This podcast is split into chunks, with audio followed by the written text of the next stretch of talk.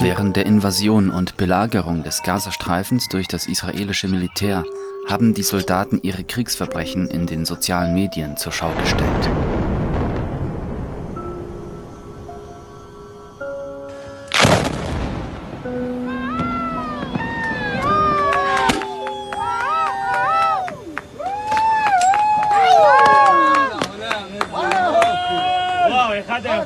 Sie waren geradezu stolz auf ihre systematische Demütigung palästinensischer Männer, indem sie Fotos und Videos verbreiteten, die zeigen, wie sie Männer ohne Hemd durch die Straßen der Flüchtlingslager im Gazastreifen führen.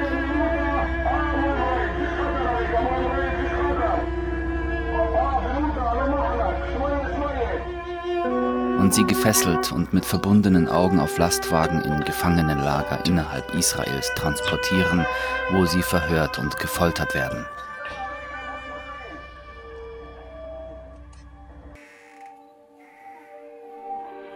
Weniger bekannt ist jedoch, dass das israelische Militär mit Frauen im Gazastreifen mehr oder weniger genauso verfährt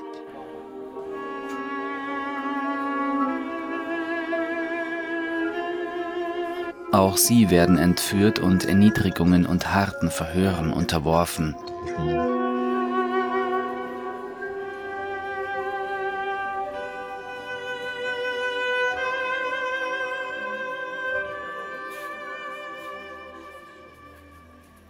The Grey Zone traf eine dieser Frauen in Gaza, unmittelbar nachdem sie von ihren israelischen Entführern freigelassen worden war. Im Haus ihrer Familie beschrieb sie die Tortur, die sie erlebte, als israelische Soldaten sie auf der Straße aufgegriffen haben.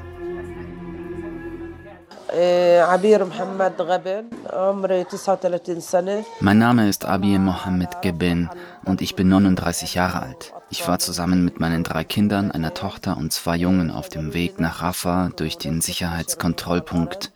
Am Kontrollpunkt befahlen sie mir, alle Taschen und alles, was ich bei mir trug, auf den Boden abzulegen. Sie sagten mir, ich solle meinen Ausweis aus meinem Gepäck holen, was ich auch tat. Nachdem sie mich nach meinem Namen und meinem Geburtsdatum gefragt hatten, sagten sie mir, ich solle zu einem Platz hinter einem Erdhügel gehen.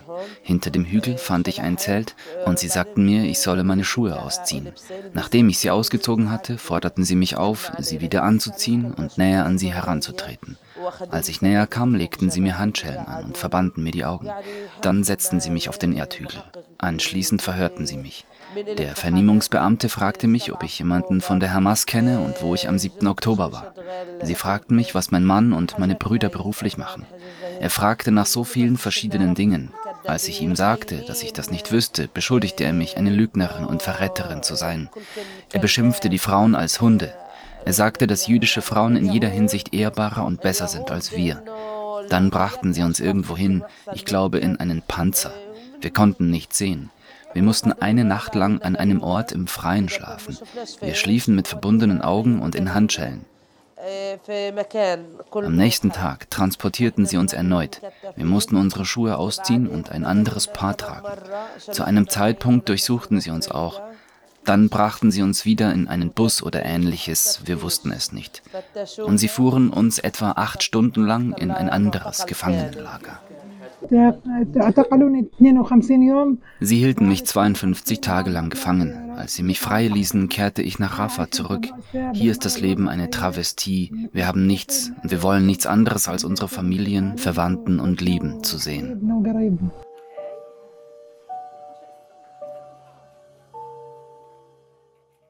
Echte Demokratie erfordert eine informierte Öffentlichkeit. Eine Öffentlichkeit, in der der Einzelne den Wert von Informationen erkennt.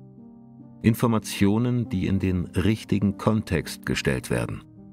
Kontext, der unsere Überzeugungen herausfordert und Überzeugungen, die keinem Dogma folgen, sondern entwicklungsfähig sind.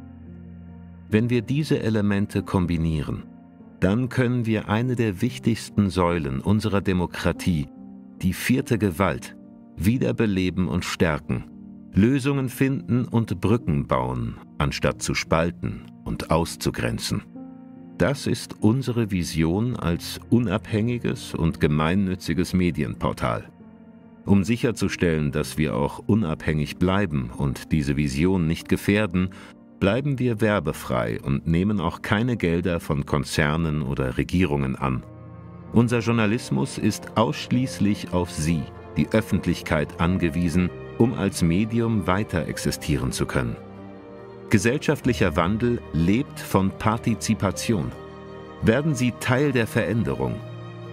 Wenn jeder unserer Abonnenten nur drei bis fünf Euro monatlich spendet, dann können wir gemeinsam ein Netzwerk schaffen, das einen sehr wertvollen Beitrag zur Meinungsbildung etabliert. Viele kleine Beiträge schaffen etwas Großes.